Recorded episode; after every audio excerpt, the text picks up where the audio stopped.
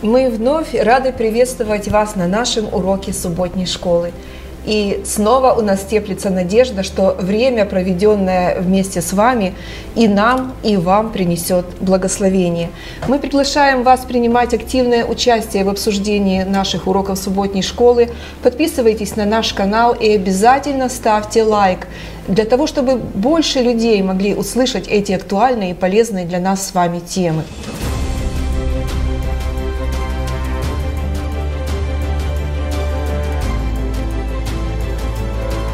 Дорогой наш Творец, мы весьма благодарны Тебе, что Ты нашел нас в этом мире, что Ты привел нас, Господи, в свою семью.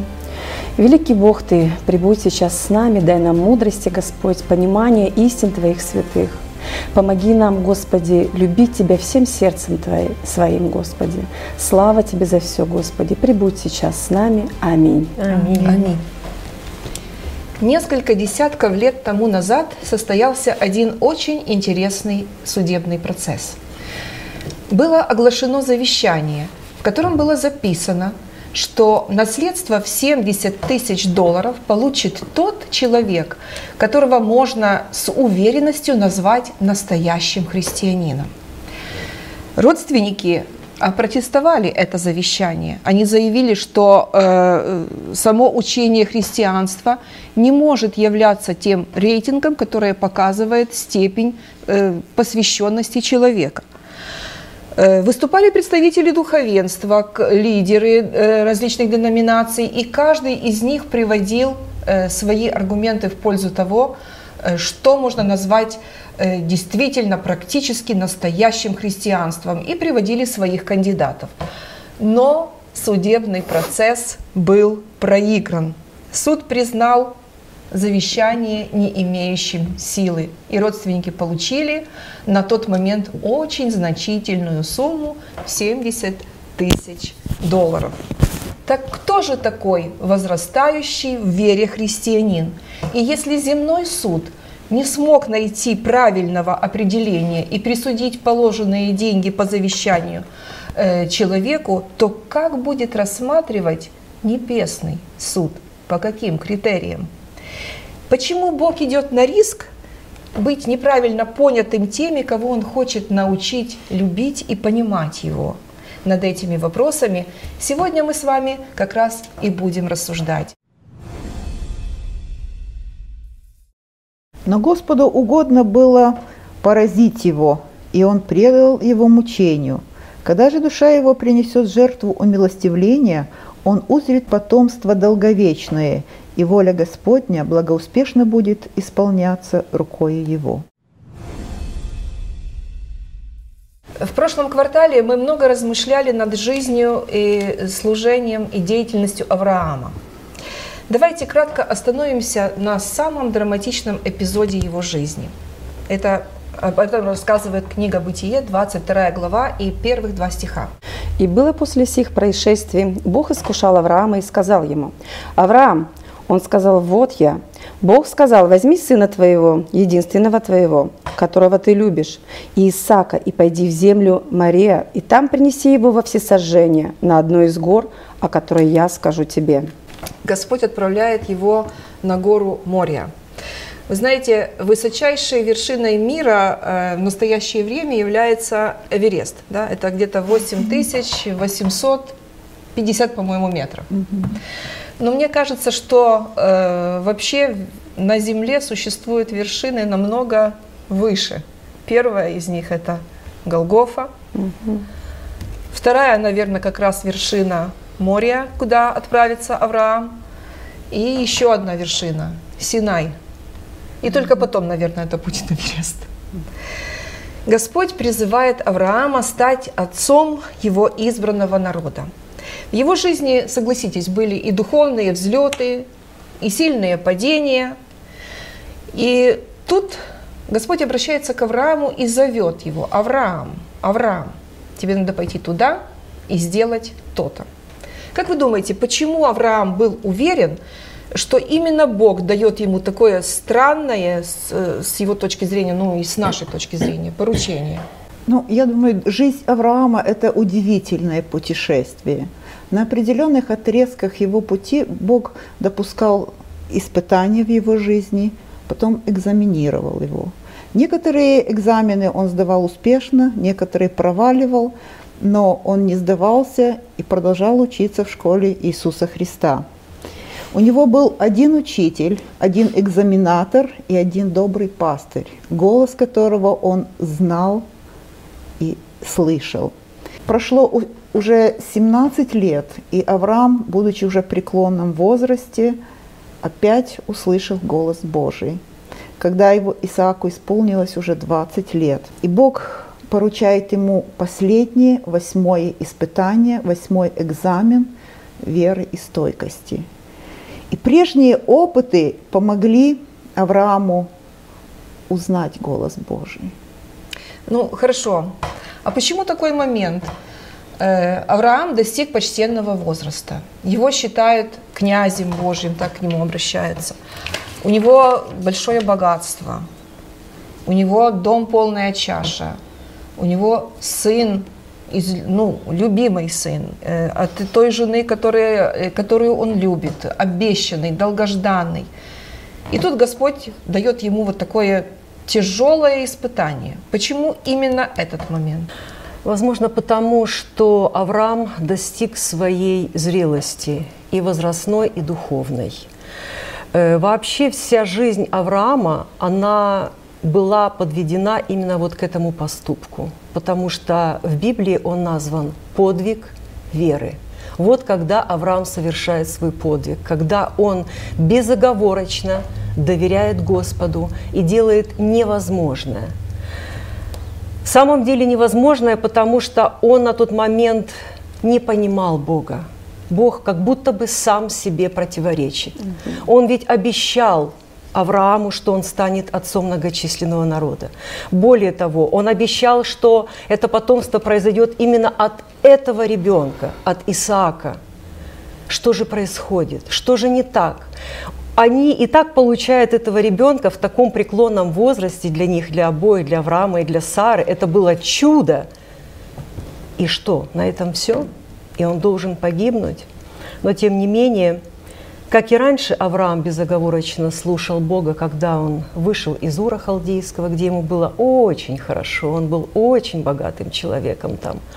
И сейчас он также безоговорочно следует туда, куда ведет его Господь. Э, вера – это не какое-то статичное состояние, не, не статичное понятие. Вот она однажды произошла, она выросла, и она находится на одном уровне. Нет, как раз-таки она постоянно проходит испытания, и каждый раз она растет, крепчает – и доходит до меры совершенства. Вот здесь Авраам достиг своего совершенства. Ну, а еще можно, конечно же, дополнить, что Авраам ведь назван другом Божьим.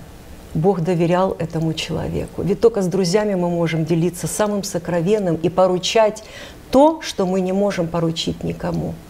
И на примере вот этих человеческих отношений, человеческого страдания, невыносимого страдания, Бог хотел показать, каково же будет ему, когда он будет отдавать своего единородного, безгрешного сына на жертву. В течение тех трех дней, когда это все происходило, Авраам, конечно же, терпел невыносимые муки, но у него всегда теплилась надежда, что сейчас Господь опять с ним заговорит, и он все отменит, он скажет, окей, Авраам, все получилось, ты меня послушался, хорошо, знаете, как в школе, садись пять, то до самого последнего момента это не произошло. И как для меня лично эта история всегда э, оставалась загадкой. Она до сих пор остается загадкой. Э, когда мы только пришли к Богу, для меня этот э, пример был самый негативный в Библии. Я не понимала его до конца, не то чтобы до конца, вообще его не понимала. И вот сейчас, на протяжении многих лет, я начинаю понимать, и для меня это как новая истина открывается. Вот только сейчас, с 97 -го года мы в адвентизме, и вот только сейчас для меня открывается, почему. То есть это ну, великая сила на самом деле для нас, для всех, кто читает Слово Божье. Это было не только для Авраама, это было именно для нас, для всего человечества. Это было маленькое отображение тех отношений Бога и Иисуса Христа. С какой болью Бог отдавал своего единородного Сына на страдания, и как Иисус с готовностью принял решение Отца, точно так и Авраам был готов пойти на такой ну, невыразимый До конца, скажем. До конца. И еще как Исаак повел себя в данной ситуации. И еще один момент, когда, будучи избранным Богом на служение, и Авраам должен был засвидетельствовать перед, всем, перед всей Вселенной, что он достоин своего предназначения. Да, действительно. И сам Иисус отметил этот опыт веры, когда он сказал, что Авраам, отец ваш, рад был увидеть день мой, угу. увидел и возрадовался. Потому что именно в этот момент Аврааму, ну, как только возможно человеку, открылся вот этот план спасения, который Господь э, имел, да, имел для спасения человека. Еще хочется отметить, наверное, в данной истории Исаака. Э, в тот момент он был уже 20-летней мальчишкой. Ну, не мальчишка, это уже мужчина, юноша. Юноша, юноша, да. И он мог бы по-разному отреагировать он мог бы обозвать отца безумным, мог бы вырваться из рук его и уйти, но он был настолько воспитанным сыном, и он поверил Аврааму, что это Божье повеление, и он готов был отдать свою жизнь. Сколько там прообразов вообще в этом эпизоде, посмотрите. Это удивительная это, история. Да, это и вера Авраама, когда он у подножия э, горы говорит слугам, мы пойдем с сыном, совершим жертвоприношение, и мы вернемся. Он, он был, говорит это уже мы, слугам. Он был уверен. Да, вера его. Потом посмотрите, это как прообраз, как Бог сына своего отдает. Исаак как прообраз э, Иисуса Христа. И тот заместительный овен, который запутался рогами в чаще, это тоже э, заместительная жертва Христа, который э, принес себя в умилостивление за грехи всего человечества. Да, это удивительное. Это удивительный опыт, над которым мы не устанем никогда рассуждать, дорогие друзья. И действительно, как сказала Светлана, именно для этого нужна субботняя школа, потому что на протяжении многих лет человек что-то может не понимать, и тем не менее Господь постепенно, с годами открывает людям всю науку э, Святого Писания. Книга пророка Осии. Одна из самых необычных в Библии. А вот чем она необычна, я хочу услышать от вас. Ну, это еще одна из э, непонятных книг Библии, э, на почве которой ведется очень много споров, потому что здесь описывается ну, совершенно нездоровая модель семьи.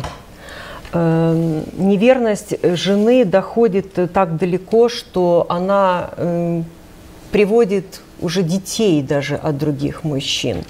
И Господь говорит этому несчастному Осии, чтобы он не просто принял ее обратно, но любил ее, как и прежде.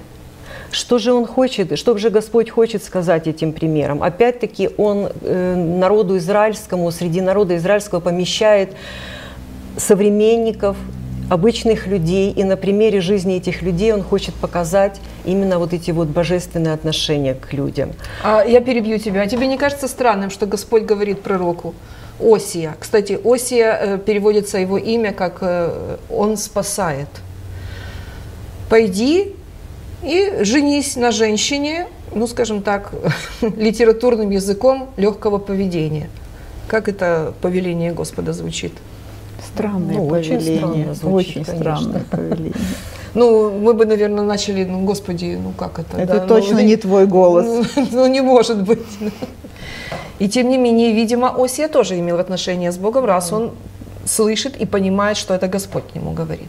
Да. Но недаром же этот человек был избран Божьим пророком. Но почему именно, именно такое повеление? Почему Господь выбирает такой путь для пророка? Ну, потому что это иллюстрация отношений Господа с его народом, с его неверным народом, который э, был, который э, питался полностью из рук Божьей от самого начала своего зарождения его истории. И тем не менее он как бы забывает все и пускается в различные похоти и начинает служить другим богам, то есть он не верен своему Богу. И на примере вот этой вот супружеской пары Господь показывает вот эти вот Да. несправедливые отношения, скажем Ну, Бло- так. Блудодеяние в Библии это всегда являлось вот символом идолопоклонства. И тогда процветало поклонение вот этим двум тельцам Иераваама и Ваалу. Это была преобладающая религия в Израиле. Хорошо. А сегодня я вам могу вам сказать, мы не поклоняемся ни Ваалам, ни Перуну, ни, ну не, не знаю еще, не знаю их всех по именам. Но могу ли я сегодня изменять своему Богу? Ну, конечно, это и происходит сейчас в нашей жизни на самом деле. На протяжении всего времени, даже на протяжении всей нашей христианской жизни, да, мы зачастую видим очень много опытов да, с Богом. То есть мы идем рука об руку с Богом, потому что э, где-то что-то, какие-то неурядицы в жизни, и мы сразу же, Господи, помоги. Ну, так же, даже верующие, неверующие люди, все равно все обращаются к Господу. Но через какое-то время, когда Господь отвечает на наши молитвы, или мы получаем желаемое, мы немножечко уходим. То есть мы э, такое торговые отношения. Сегодня ты мне дашь, я с тобой. Завтра ты мне не нужен, ну, значит, вот я буду заниматься своими э, делами, и я буду вести свой образ жизни. Да? То есть вот на этом примере Господь показывает, насколько ему больно, насколько грязные у нас отношения иногда бывают с Богом. Э, Мы не проявляем той любви и той э, благодарности. Верности. Да, потому что самая главная верность это когда у меня все хорошо, и я становлюсь на колени, и я безумно благодарю Бога за то, что, Господи, ну как мне хорошо жить, что вот спасибо, что я с тобой. Э, Не то, что там какие-то переживания, да, и Бог ответил на эту молитву, а просто потому, что мне легко с тобой, потому что я всегда могу надеяться на тебя, что я под защитой твоих крыл. Вот таким вот образом. Но Господь вот в этой ужасной ситуации семейной да, показывает на самом деле, какую боль терпит он, как вот Осия терпел. Невыносимую боль, безусловно, особенно мужчина, которому изменяет женщина, причем открыто изменяет, приводит детей, э, как сестра сказала. И это ужасный удар по самолюбию мужскому. Вот это вот тоже такой вот прообраз к тому, чтобы мы задумались, как для Бога наши отношения. Если мы посмотрим на ситуацию вот, э, со стороны Бога, да, мы уже говорили, что Господь, Он наш Отец, и относится э, как родители, как мы относимся к своим детям. Он просто вынужден применять непопулярные меры. Просто вынужден. Так какие же это были меры? Давайте посмотрим. Сложная ситуация. Результат отступления народа. Это 6 и 7 стих. Зато вот я загорожу путь ее тернами и обнесу ее оградою, и она не найдет стезей своих, и погонится за любовниками своими, но не догонит их, и будет искать их, но не найдет, и скажет, пойду я и возвращусь к первому мужу моему, ибо тогда лучше было мне, нежели теперь. Ну вот что означают эти слова? Ну, когда стало плохо, она решила вернуться туда, где было хорошо. Точно так же и в жизни лю- людей происходит по отношению к Богу. Э, Мы порою гонимся за какими-то воздушными замками, за какими-то миражами. Нам кажется, что вот там нам будет хорошо. Но ничего, если мы там немножечко отступили, если мы там немножечко э, совесть свою приглушили, сделали не так, как должно, не так, как мы научены были, Бог не так, как простит. да, не так, как Писание говорит. А в итоге полный крах. Мы приходим к этим замкам, а там На которых мы пустота. возлагали надежду, скажем а так, там да. это был Мираж. мираж. А это и мы мираж. возвращаемся, как блудный сын, идем и просим хотя бы, хотя бы какое-то небольшое местечко, но только в доме Отца. Да. Но благая весть заключается в том, что Бог всегда нас принимает. Даже если мы спотыкаемся, падаем, Он всегда готов нас принять. Опять. Дальше. Какие еще средства Господь вынужден просто? Это в девятом стихе, пожалуйста, зачитайте. Зато я возьму назад хлеб мой в его время и вино мое в его пору, и отниму шерсть и лен мой, чем покр- покрывается нагота ее. Ну, это, это как? Очень странный стих. Это как? Давайте размышлять. То есть Господь говорит, что просто отниму свое благословение. Если когда Господь благословляет, то Он благословляет, говорят, с избытком, мерой полной, утрясенной, переполненной. А тут говорит Господь, ну я просто вынужден забрать у тебя и зерно, и виноград, Но и тут- одежду. Тут еще такой момент очень важный. Он говорит, хлеб мой, вино мое. То есть он показывает, что все, податель всего – это Бог. И что все, что у нас есть, это все равно все Его. Хочу – даю, хочу – не даю. И он говорит, я заберу это. И еще один непопулярный шаг записан в 10 стихе. И ныне открою срамоту ее перед глазами любовников ее, и никто не исторгнет ее из руки моей. Что это означает? Но это крайняя мера, это когда открывается позор весь, весь позор преступления, потому что некоторым людям иногда недостаточно э, слышать голос совести, чувствовать э, Божью какую-то вот Божий гнев на себе.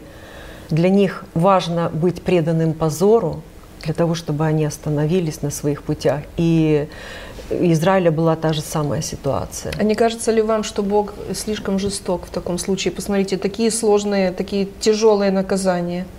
Вы знаете, э, иногда, чтобы остановить болезнь, нужно провести не просто тяжелейшее лечение, но и сделать очень сложную операцию, а иногда даже и удалить какой-то жизни важ, жизненно важный орган, который, без которого человек, кажется, не может жить, но он живет, он остается без него все-таки, но он сохраня... но он э, живет, его жизнь сохранена. Вот, то есть э, иногда вот такая вот кажущаяся жестокость Господа, она ведет нас к жизни, и не только к этой, но к вечной жизни. И вот Светлана уже говорила нам, что э, действительно Господь не просто наказывает, но при каждом наказании, при каждой тяжелой ситуации Он обязательно дарует надежду. Я хочу, чтобы вы прочитали э, 14 и 16 и 19 и 20 стихи. Это стихи необыкновенно исполненной нежности, э, любви, Посему вот и я увлеку ее, приведу ее в пустыню и буду говорить к сердцу ее, и дам ей оттуда виноградники ее и долину Ахор в преддверии надежды. И она будет петь там, как в дни юности своей и как в день выхода своего из земли египетской. И будет в тот день, говорит Господь, ты будешь звать меня муж мой, и не будешь более звать меня Ваали. И обручу тебя мне навек, и обручу тебя мне в правде и в суде, в благости и милосердии, и обручу тебя мне в верности, и ты познаешь Господа. Что вам эти слова напоминают? Супружеские отношения. Да, это самые нежные слова, которые может сказать э, мужчина своей возлюбленной, правда? Конечно. Самые нежные, самые, несмотря на все вот эти вот такие наказания тяжелые, Господь обращается со словами нежной надежды. Нежная надежда. Это звучит удивительно.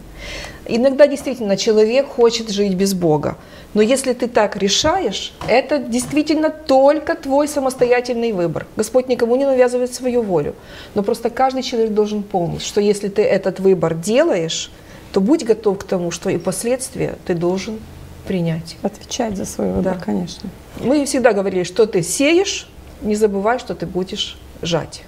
Но еще интересно, что в этой истории э, рассматриваются два аспекта. Первый аспект, который, э, как мы уже обсудили, что Господь хочет привести к покаянию, а второй момент, вот он был озвучен э, в предыдущих текстах, в 16 тексте, когда она говорит «муж мой», и не будешь более звать меня Вали.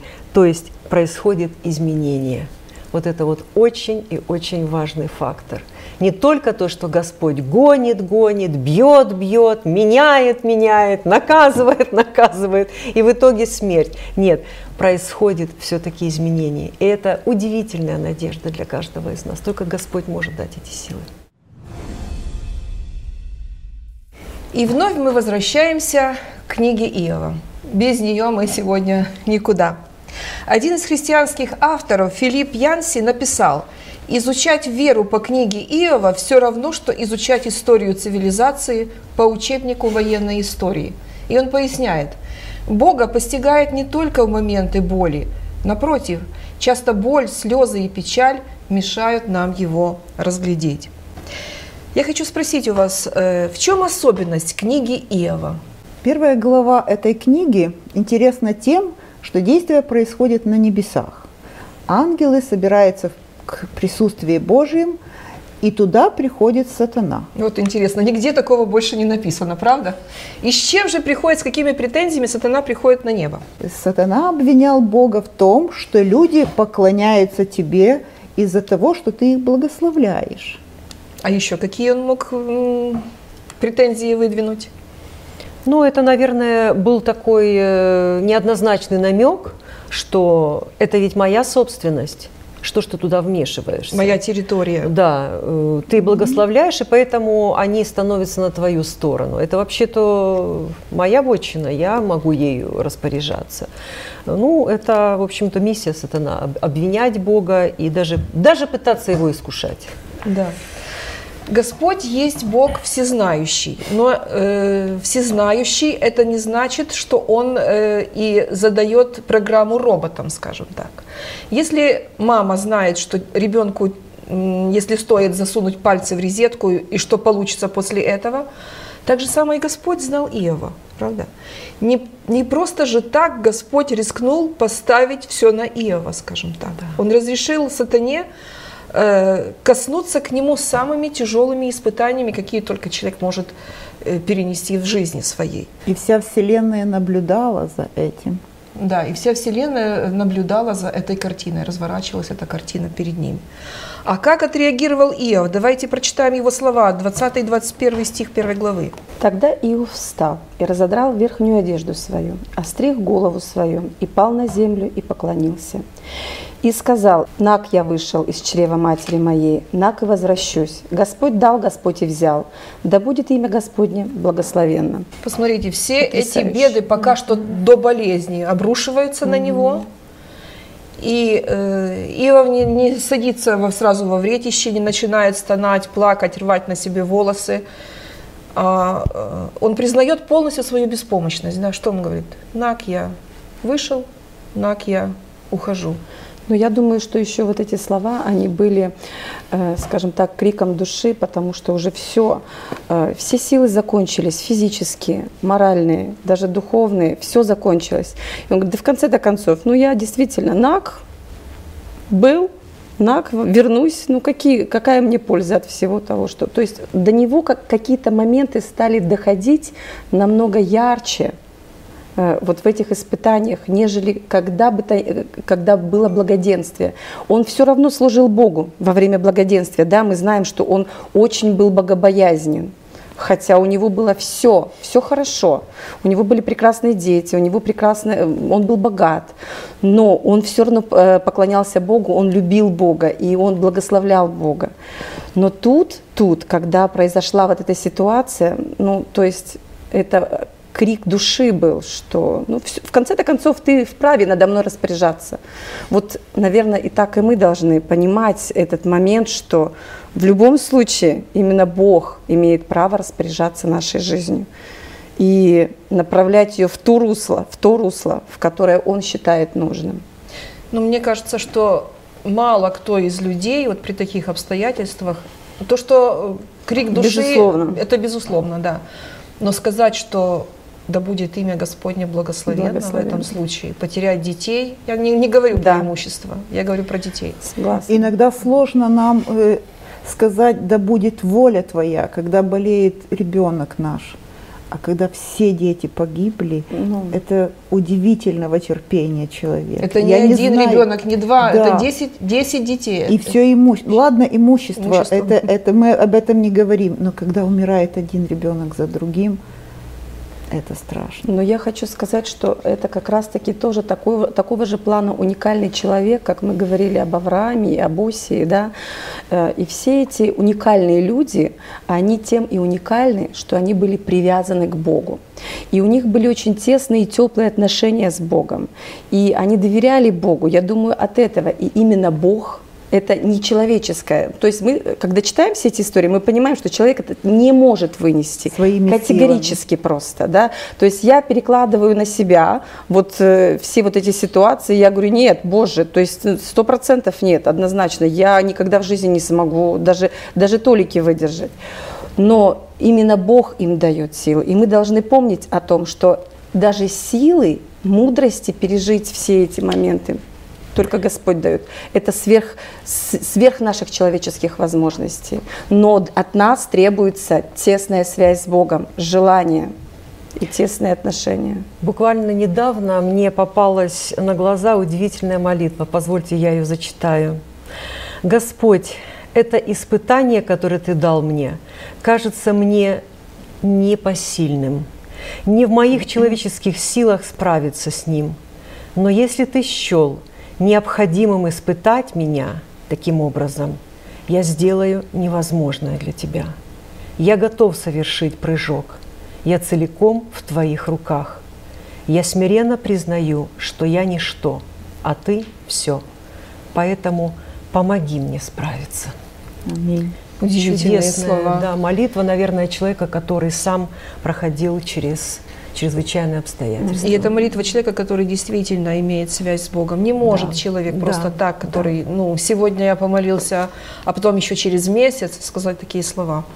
Это только тот, который выстраивает ровные отношения и который имеет связь с Богом благодаря э, Слову Божию, благодаря Библии. Вы знаете, э, мне кажется, что вот такие отношения выстраиваются действительно у людей, как уже э, сестра заметила, которые находятся вот в такой вот зависимости от Бога. Опять-таки, буквально сегодня я услышала одну историю, с которой поделилась одна сестра о своих опытах веры, и она сказала, в детстве у нее с- произошел такой неприятный случай. У нее была маленькая мышка, очень любимая ее э, домашнее такое животное. И ей такая пришла не самая разумная мысль, знаете, как ребенку приходит, пойти с ней поиграть на, э, во дворе.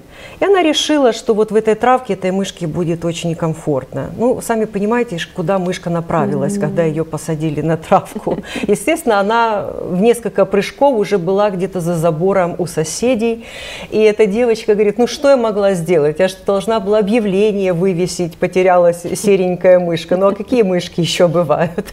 Позвать ее, мышка, мышка, вернись ко мне. Нет, это она не, не послушает этого голоса. Все, что она могла, рассказывала эта женщина, это просто упасть вот прямо в этой траве на колени, в эту пыльную, на эту пыльную почву и молить Бога, чтобы эта мышка вернулась. Это было как она говорит, сейчас я понимаю, практически невозможно, потому что если мышка убежала, она убежала не для того, чтобы вернуться. Вот. Но она говорит, я стояла и молилась, молилась, молилась, смотрела в том направлении, куда эта мышка ускакала. Ничего. И тогда, когда я уже была в полном изнемождении, уже наступал вечер, она говорит, появился этот серенький носик из той же самой дырочки забора, откуда эта мышка убежала. Но она обратилась к публике и сказала, если вы думаете, э, что в моей жизни все так просто решалось, как решилось в этой простой молитве, я помолилась и мое животное вернулось, то я вам хочу сказать, что Через несколько лет, когда наша семья стояла на улице возле полыхающего, объятого пожаром дома, и просила Бога, чтобы он в штате Вашингтон, где постоянно идут дожди, именно в эту ночь дождя не было, и чтобы он послал этот дождь, дождя не пришло, и дом сгорел полностью дотла, мы потеряли все. Через несколько лет других, когда моя дочка, маленькая, совершенно крошечная дочь, мучилась страшной болезни, переживала страшные муки. Я молила Господа, чтобы Он забрал эти боли. Он их не забрал, и эта девочка живет с этими болями до сих пор. И она говорит, что очень много было моментов в жизни, где простая молитва не срабатывала. Но я все еще со с моим, и- я, я все еще с моим Иисусом, я с моим Господом. И это действительно вот эта вот привязанность к нашему Учителю, к нашему Господу, как апостол говорит, Господи, куда же нам идти? В Тебе источники жизни. Ну, я хотела бы обратить внимание, если бы эта девочка не была научена с детства молиться, доверять Богу, она бы не молилась в тот, в тот момент, когда потерялась мышка. В нашей жизни очень важно приготовить себя к тем грядущим испытаниям, которые должны в скором будущем выпасть на нашу долю. Потом будет поздно Учиться. строить какие-то отношения с Богом. Они бы, должны быть уже построены в благополучии. Только когда придет година искушения, испытаний, тогда мы сможем устоять. Надежда сопровождала еще одного библейского героя, апостола Павла. Первое и второе послание апостола Павла к Коринфской церкви являются письмами, которые свидетельствуют о том, с какими трудностями приходилось встречаться апостолу в своем труде. В этих письмах он показывает жизнь служителя изнутри. Мы можем восхищаться нашими проповедниками, служителями, пасторами о том, как они хорошо говорят, как у них все хорошо получается. Но мы часто не сознаем, какой ценой все это достается. Апостолу приходилось терпеть и гонения, и побои, и кораблекрушения, а также очень много недоброжелателей как внутри церкви, так и извне. Апостол Павел вполне справедливо мог бы сказать, «Боже, где же ты? Почему ты не предохраняешь меня от моих противников? Почему ты не сохранил меня от тюрьмы? Я же мог бы быть сильным, здоровым и принести гораздо больше пользы в деле твоем. Почему ты не изменил приговор Нерона? И в конце, Господи, а почему ты не отвел топор палача? Три раза умоляет Павел убрать Господа э, шип, наказание, которое Господь дал ему, физические страдания. И Господь отвечает ему, нет, Павел, довольно для тебя благодати моей. Сила моя проявляется в немощи. Скажите, а где черпал силу? Что было опорой для апостола Павла? Что он говорит э, в послании, втором послании к Коринфянам, 1 глава, 4 стих? «Утешающий нас во всякой скорби нашей, чтобы и мы могли утешать находящихся во всякой скорби тем утешением, которым Бог утешает нас самих. Так, где же эта опора? Только тот, кто был утешаем Господом однажды, мог утешать других. Это то, что мы уже затрагивали эту мысль. Для чего Господь допускает вот эти испытания? Для того, чтобы мы могли прочувствовать чужую боль, для того, чтобы сердца стали наши мягче, добрее, чувствительнее, более отзывчивыми к чужой боли. Но как можно объяснить человеку, что такое дыня со Средней Азии, если он там никогда не был. Если он никогда, не то что не был в Средней Азии, даже не знает, где это находится, и какой там климат, и что это вообще такое. Как бы вы ему не рассказывали, как это вкусно, он этого он и какой это запах. Да, и какой это, а какой это запах, Аромат. да. да. То есть э, точно так же и в этом случае. Ну не может человек проникнуться проблемой голодного, если он никогда не испытывал нужду в еде. Подхватив эту мысль и на секунду вернулся э, к Иову, к фигуре Иова, скажите, вот могли ли утешить друзья Иова, которые пришли к нему, в принципе, утешить? Могли ли они оказать ему достойное утешение? Ну, это, наверное, крайне сложно сделать, потому что когда ты э, не побывал в этой ситуации и не, пере, не пережил тот момент, да, то даже видя страдания другого человека, это сложно сделать, очень сложно. Да, что интересно, что в этой главе, в первой главе 2 Коринфянам, слово «утешение» или «утешать» повторяется 11 раз. Э, в оригинале лежит латинская форма, корень, э, звучащий как «фортис» или что значит «храбрый». То есть христианское утешение не просто утешает, а придает смелость, делает человека храбрым, смелым. Рассказывают, что у одной женщины умер ее сын, и это горе настолько сделало ее сердце отзывчивым, что в последующие времена все женщины, у которых умирали дети, приходили к этой женщине, mm-hmm. и она настолько утешала их, ободряла, что это было неимоверно. Я тоже прочитала э, воспоминания одного из узников концентрационного лагеря, mm-hmm. и он там говорил, что выживали чаще всего те, которые больше помогали другим. Да. Те, которые старались или перевязать раны, или утешить, или как-то ободрить, те люди выживали, у них был больший шанс выжить, чем те, которые складывали руки и говорили, ну все. Возможно, и вам кого-нибудь, друзья, пошлет Господь такого человека, чтобы вы смогли принести ему утешение и найти нужные ободряющие слова из Слова Божьего. Когда-то давно Бог спрашивал, Адам, где ты? А современный человек сегодня поднимает свое лицо к небу и кричит, Боже, где ты? Господи, почему ты допускаешь стихийные бедствия или болезни, которые уносят жизнь невинных детей? Почему ты не положишь конец войнам и тем кровопролитиям, которые сегодня сотрясают наш мир? Почему гибнут хорошие люди, а грешники, наоборот, наслаждаются жизнью? Так почему, дорогие друзья? Потому что Бог нам обещал не временные, а вечное счастье, справедливость и благополучие. Мы часто в своей жизни хотим видеть Бога как полицейского, который разруливает все, все беды, все проблемы, которые существуют в нашей жизни. Но Бог не такой. А, мы живем на этой земле, на грешной, и мы не ходим под зонтиком грубо говоря, под зонтиком в плане того, что от, э, вот неверующие люди, пускай они э, пожинают плоды своих как бы грехов, а мы верующие люди, мы как бы с Богом, и мы должны, вот, вот всегда у нас должно быть благоденствие. Мы живем на этой земле, и мы грешим, к сожалению, к большому. И мы тоже несем последствия того, что происходит с землей, того, что происходит на планете. И, к сожалению, э, я, допустим, не могу понять э, момент э, гибели детей. То есть для меня это самый трудный момент понимания Бога, понимания почему. И это почему будет оставаться у нас до последних дней, до пришествия Христа у нас будет очень много почему. Но великая надежда, что Бог придет и скажет узнаем.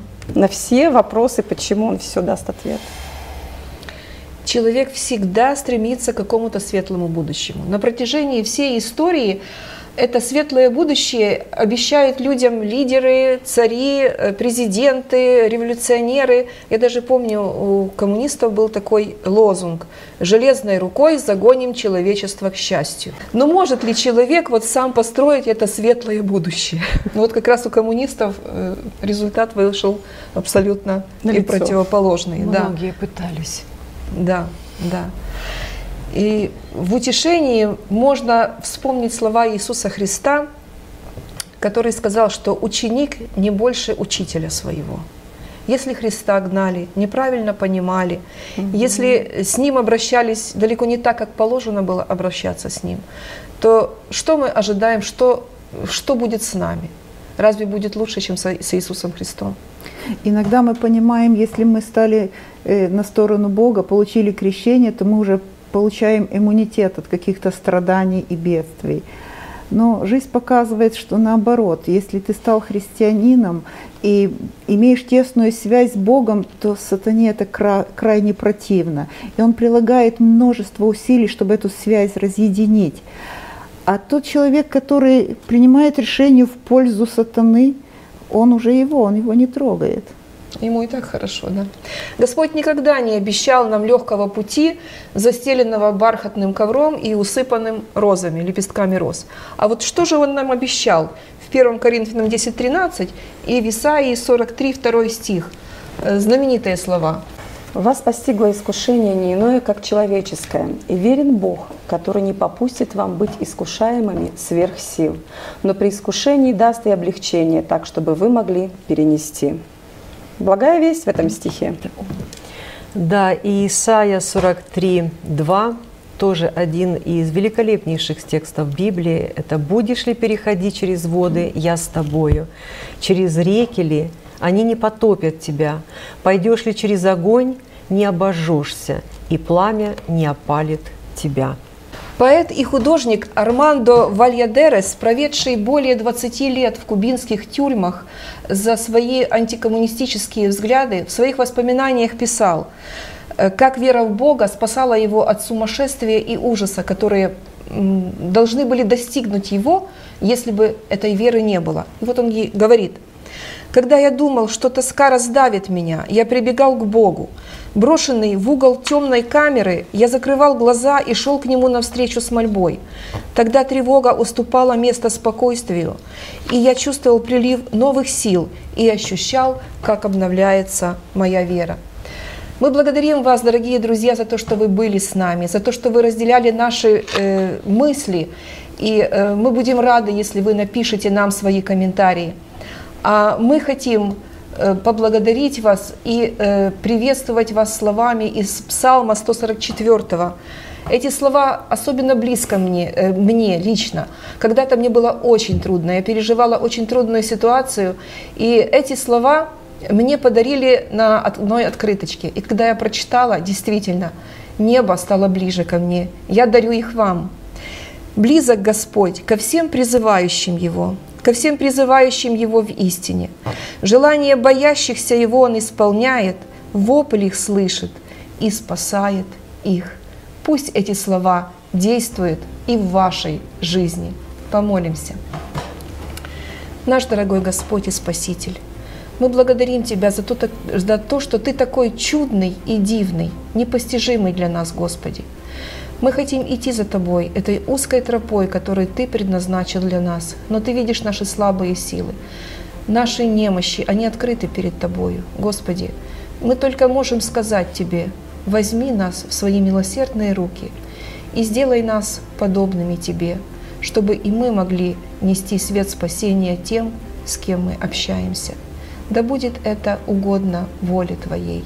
Слава Тебе, слава наш дорогой Небесный Отец, Сын и Святой Дух. Аминь. Аминь.